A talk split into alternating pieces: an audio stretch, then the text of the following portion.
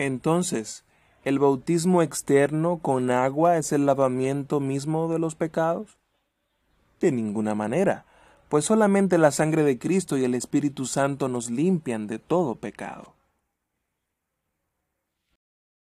Entonces, ¿por qué el Espíritu Santo llama al bautismo el lavamiento de la regeneración y el lavamiento de los pecados? Dios habla de esta forma por una gran razón.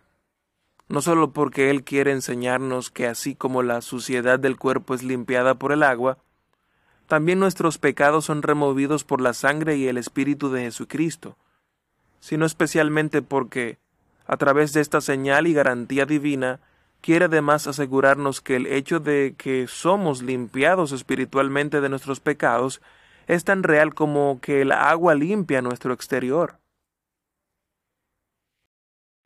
¿Deben ser bautizados también los infantes?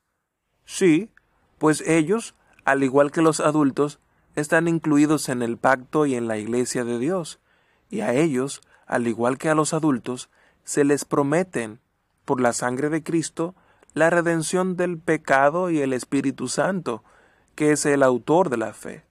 Por lo tanto, los infantes deben ser admitidos en la Iglesia cristiana y distinguidos de los hijos de los incrédulos a través del bautismo como señal del pacto, así como se hacía en el Antiguo Testamento mediante la circuncisión, que es reemplazada por la institución del bautismo en el Nuevo Pacto.